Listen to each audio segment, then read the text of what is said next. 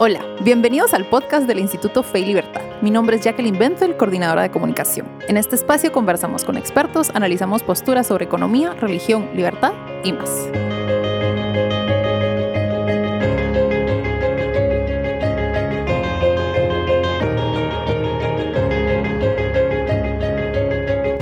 Bienvenidos a este nuevo episodio del podcast del Instituto Fe y Libertad. Hoy me encuentro con Annalisa Escobar. Ella es licenciada en Relaciones Internacionales con una especialización en Comercio Exterior por la Universidad Francisco Marroquín y es egresada del programa para el fortalecimiento de la función pública en América Latina. En el campo profesional tiene experiencia en proyectos de desarrollo social y actualmente se desempeña como coordinadora del Centro de Análisis para las Decisiones Públicas, CADEP, el cual está adscrito al Instituto de Estudios Políticos y Relaciones Internacionales de la UFM. También me encuentro con Carol Ríos de Rodríguez, quien es presidente fundadora del Instituto Fe y Libertad y catedrática universitaria. Bienvenidas. Gracias por aceptar nuestra invitación. Gracias, Jackie. Gracias, Jackie. Un gusto estar aquí con ustedes. Muchas gracias a ustedes. Y hoy vamos a hablar de un tema súper coyuntural y es que recientemente en el sitio web de CADEP publicaron un análisis de la crisis por coronavirus desde el Public Choice o el análisis de las decisiones públicas. Eh, Carol escribió el análisis y entonces estamos platicando hoy con Carol y Annalise para adentrarnos un poquito en esta temática. Entonces, si quieren, empezamos con las preguntas. Anne, la primera pregunta me gustaría hacértela a ti y es que eh, quiero saber si nos puedes contar un poquito sobre qué es el Public Choice o el análisis de las decisiones públicas y Em, también un poquito sobre el trabajo que hacen desde CADEP.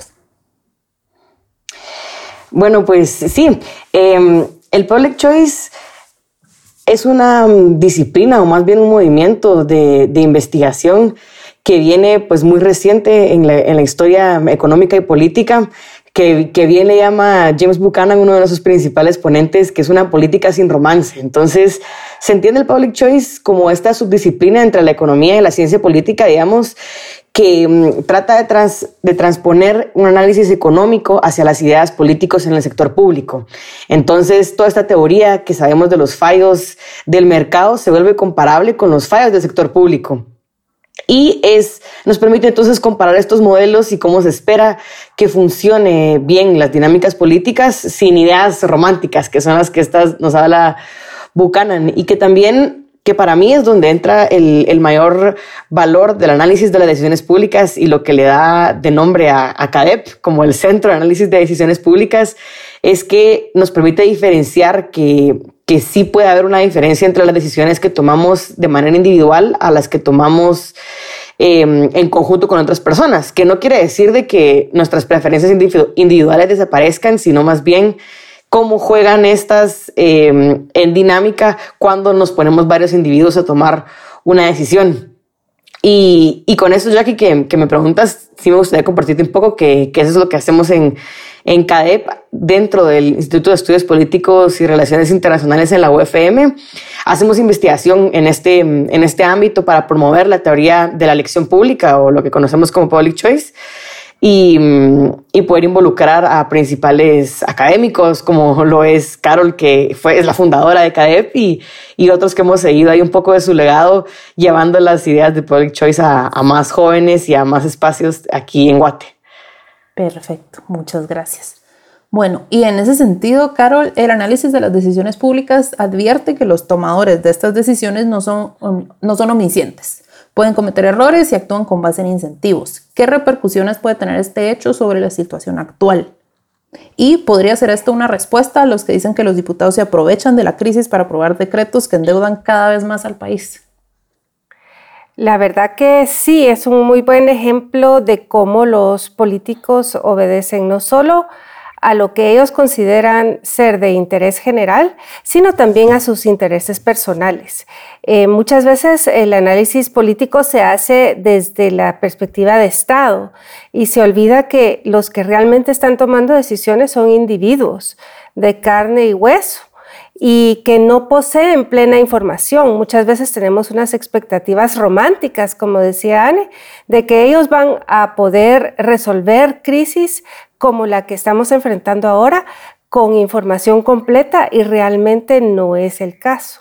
Ellos también tienen eh, información incompleta y tampoco tienen todas las competencias del caso para actuar siempre de forma perfecta.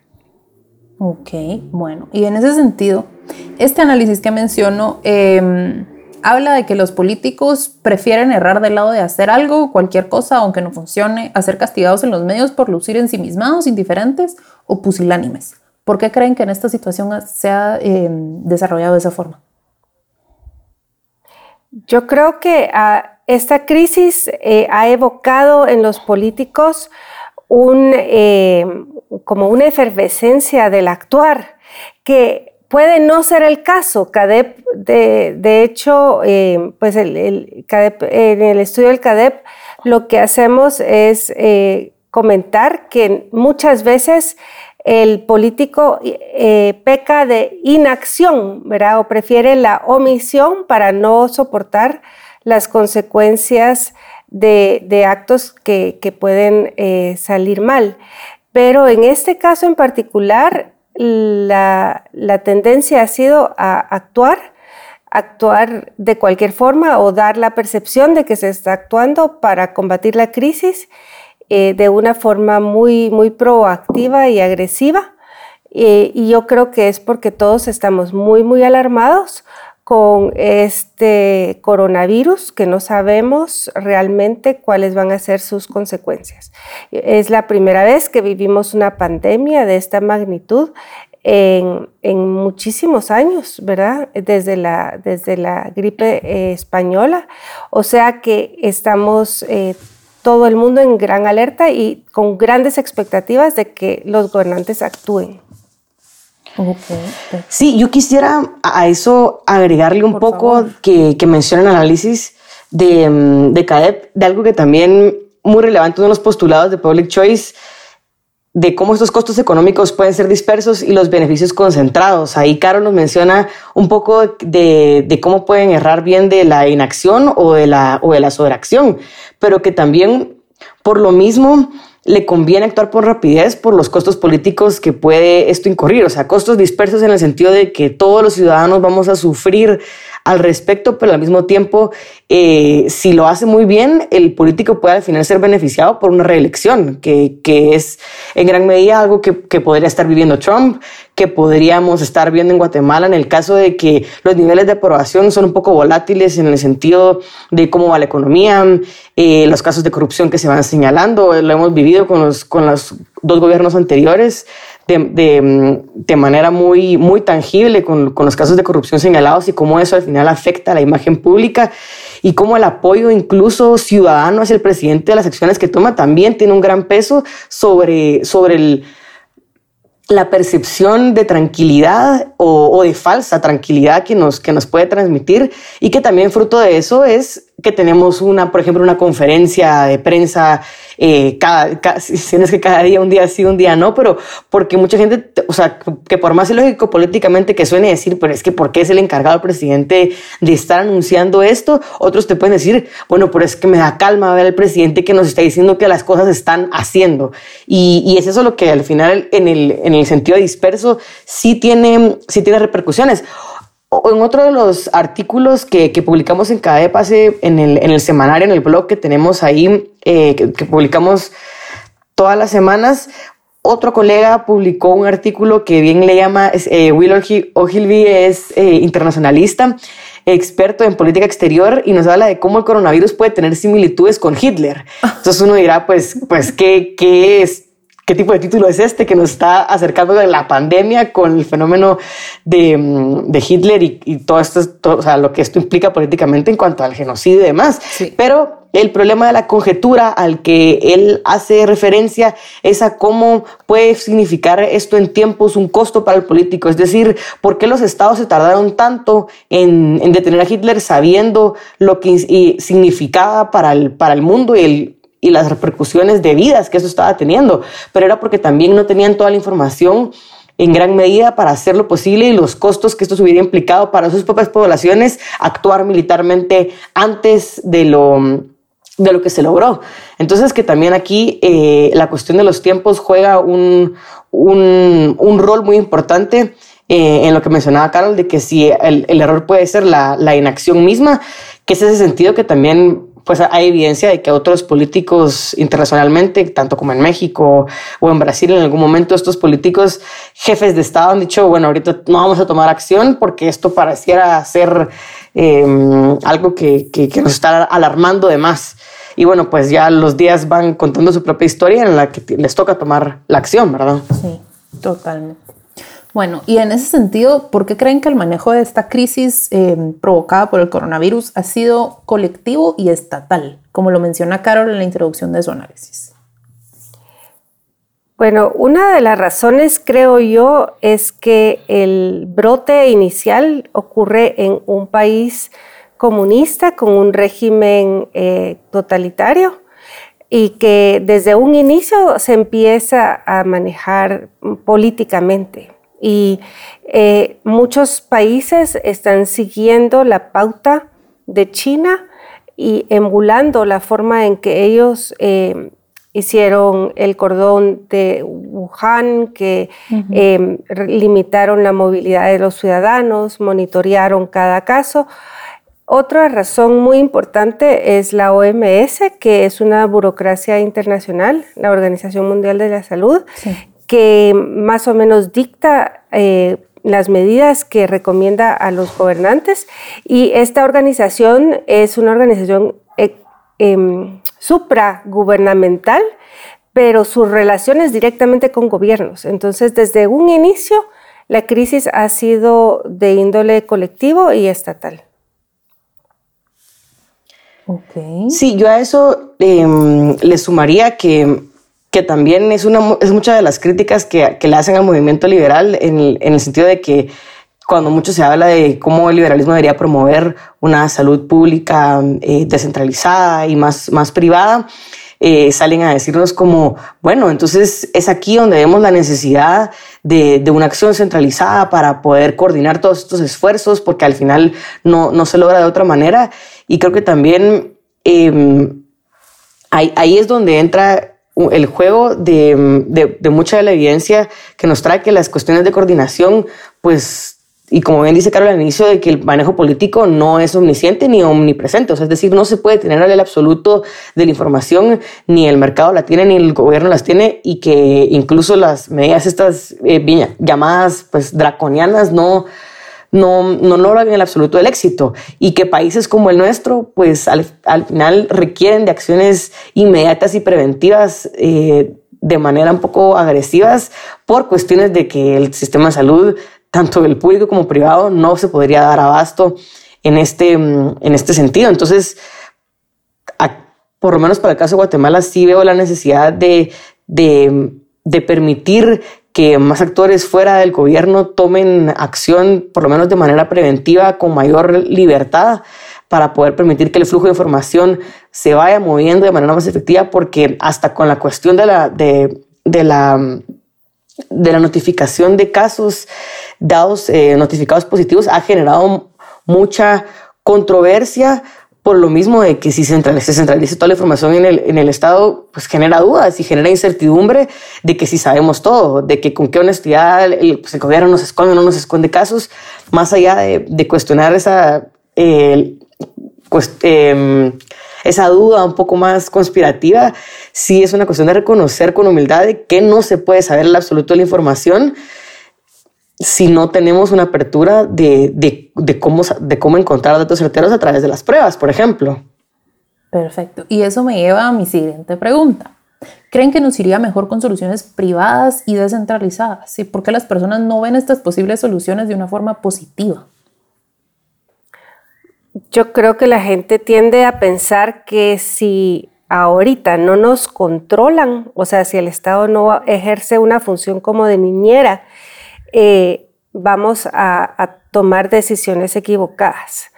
Y también, eso es a nivel individual, y también no confían en que organizaciones privadas vayan a tener la capacidad o, la, respuesta necesaria, ¿verdad? Em, pero yo creo que una de las cosas que, que aconseja Public Choice a la larga es generar muchos polos de información y muchos polos de toma de decisión. Entonces no sería una respuesta solo privada, sería una respuesta que eh, tendría muchas diversas formas. Eh, las comunidades pueden buscar soluciones eh, locales em, y, y, cuidarse de una forma mucho más rápida que em, cuando una solución se impone de arriba para abajo y es única para toda la población. Entonces, igualmente hemos visto que la investigación para respiradores, para eh, medicamentos, para eh, soluciones, eh, para, para, incluso protegernos a través de, de gel, etc. todas esas soluciones están surgiendo del mercado. Impedir que el mercado provea soluciones en, el momento, en este momento es realmente contraproducente. Sí, definitivamente a esto le quisiera em, sumar otra, otra visión que, que, tenemos ahí desde CADEP que estuvimos publicando acerca, un poco más enfocado en el caso de España.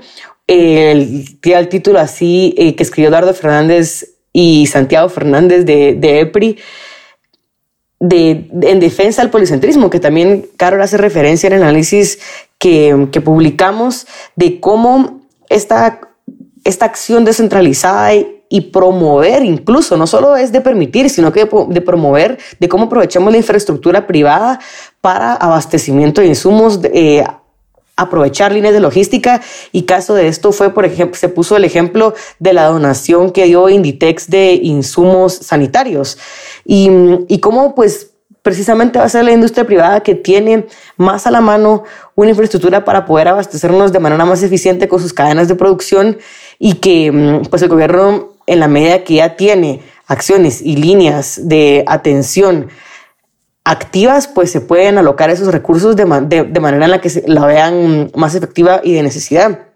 Y pues caso también de eso es la descentralización y permitir a los laboratorios privados hacer las pruebas en, miras de poder detectar de manera más temprana eh, y atender a los, a los casos activos y aislar a los enfermos. Pero esto no se puede permitir y a veces termina siendo una acción permitida de manera tardía en la que pues ya se nos vino encima mm, eh, una, una cúspide de casos y es como, ah, bueno, entonces ahora sí permitamos que hagan los privados casos. Eh, y como también tenemos esta noción de, de, cómo la salud es un bien público que debe tener un acceso universal, países como los nuestros nos vemos con un alcance muchísimo más limitado de este bien y no se está permitiendo que a quienes sí, digamos, estarían dispuestos a pagar por una prueba o en dado caso más adelante por cierto tratamiento, pues se ignora los beneficios que podrían tener a corto y mediano plazo para toda la población acciones como estas en miras a que, a que se estén centralizando los esfuerzos. Entonces, como bien dice Carol, no, esto no es una medida radical de decir, entonces se debería encargar, eh, deberíamos hacer toda la salud en este momento privada y esto es lo que se debería de promover, sino más bien de cómo coordinamos esto para mm, poder llegar a todos esos rincones donde, el donde la salud pública, donde el Estado no va a llegar. Y otro ejemplo de esto también es como, como bien dice Carol eh, en la intervención anterior, las comunidades ya están en, Guatemala, por ejemplo, tomando acciones y, evidencia de esto es como el Estado no necesariamente está deteniéndolos. Es decir, si, si, si ciertos líderes locales que no tienen capacidad coercitiva de ninguna manera por ley están deteniendo el ingreso y acceso a personas a sus comunidades por salvaguardar la vida de las personas y el Estado no está deteniendo eso es porque en definitiva pues no hay alcance Em, de fuerza coercitiva para llegar a parar eso y saben que les conviene que se tomen medidas a nivel local porque también tampoco hay una capacidad absoluta para llegar al 100% de rincones en Guatemala y hacer cumplir el toque de queda. Eso em, sin mencionar todas las repercusiones económicas que ya estamos viviendo y que Guatemala en especial vive por la alta, em, por la alta informalidad que hay en el mercado. Perfecto. Bueno, y en ese sentido, em, pues tu respuesta tiene mucha relación con mi última pregunta. Y es que otro aspecto que menciona el análisis de Carol es que tanto los votantes como los políticos buscan combatir esta amenaza inmediata. el COVID-19 sin tomar en cuenta los costos a mediado o largo plazo.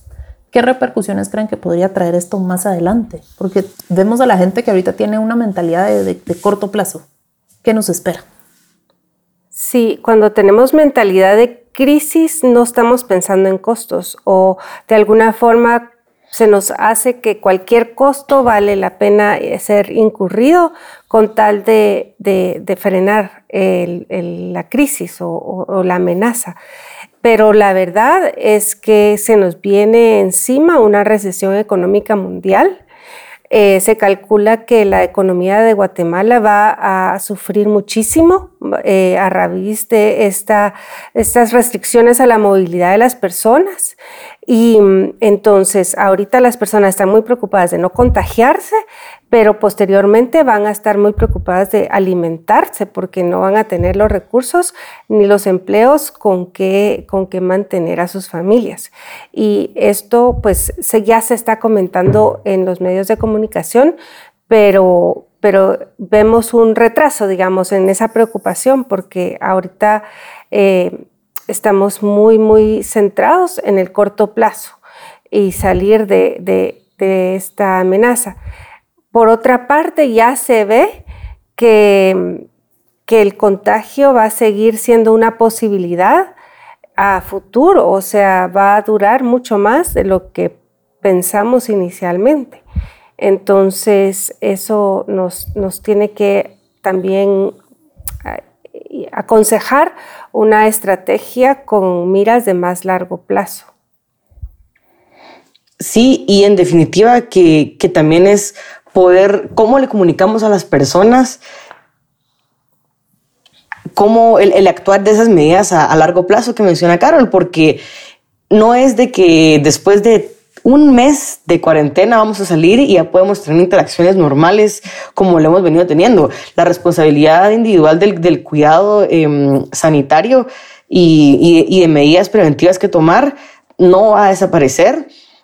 Las, las, los síntomas tardan en expresarse, o sea, es ese, también esa acción de decir, ok, yo tengo que actuar como, como que si estuviera enfermo porque pues no, no tengo certeza, eh, o sea, incluso en dos semanas, pues a menos, que me haga la prueba antes, de saber si estoy contagiado o no. Entonces, todo esto va a tener repercusiones eh, de salud a largo plazo que claramente la economía no va a poder sostener una cuarentena eh, de, un total encierro como el que estamos viviendo. Y si, si las cuestiones en Guatemala ya nos parecen graves, no nos tarda muy, ir muy lejos con medidas de nuestros vecinos que tienen una cuarentena de 24 horas. O sea, aquí nos estamos, o sea, nos alarmamos con, con estas dos horas que nos han puesto con el toque de queda las de, de 4, em, de, de, empezar actividades de 4 a.m. y terminarlas a las 4 p.m. Pero pues aquí en El Salvador, por ejemplo, o en Honduras ya se tomaron medidas un poco más radicales en ese sentido y que eventualmente pues ya las, personas van a empezar a pedir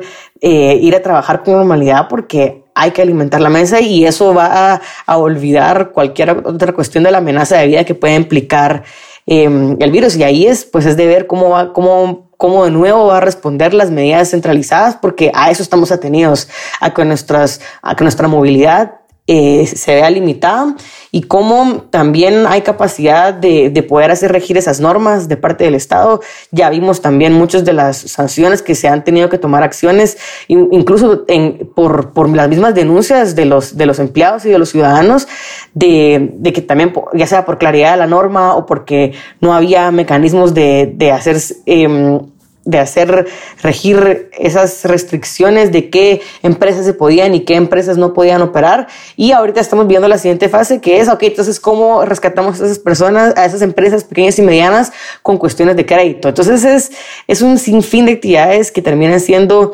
responsabilidad estatal de, de, de, cómo acatarlas y el shock que lo, que lo vamos a vivir todos de manera más dispersa y de un golpe que, que lo vamos a empezar a sentir Em, bueno, y otros que ahora lo están sintiendo de momento de manera más inmediata. Perfecto. Bueno, muchas gracias a las dos por aceptar nuestra invitación. No cabe duda que tenemos que estar pendientes porque lo que se viene viene fuerte. Muchas gracias, Jackie y Anne. Gracias a ustedes por la invitación y pues es un gusto que, em, que pudiéramos tener esta colaboración con CADEP y invito a todos nuestros oyentes aquí a que entren al sitio de cadep.ufm.edu y descarguen el informe de análisis del Public Choice y el coronavirus. Buenísimo. Gracias. Nosotros vamos a estar publicando el enlace también en el, sitio web del Instituto Fe y Libertad junto con la transcripción del podcast. Entonces, eh, para todos ustedes que nos escuchan en casa, para más información sobre nuestro trabajo en el Instituto Fe y Libertad, nuestras actividades y todo lo que discutimos en este episodio, pueden visitar nuestro sitio web en www.feylibertad.org y nuestros perfiles en todas las redes sociales. Estamos en Facebook, Twitter, LinkedIn, Instagram y tenemos canal de YouTube también. Muchas gracias por acompañarnos y hasta la próxima.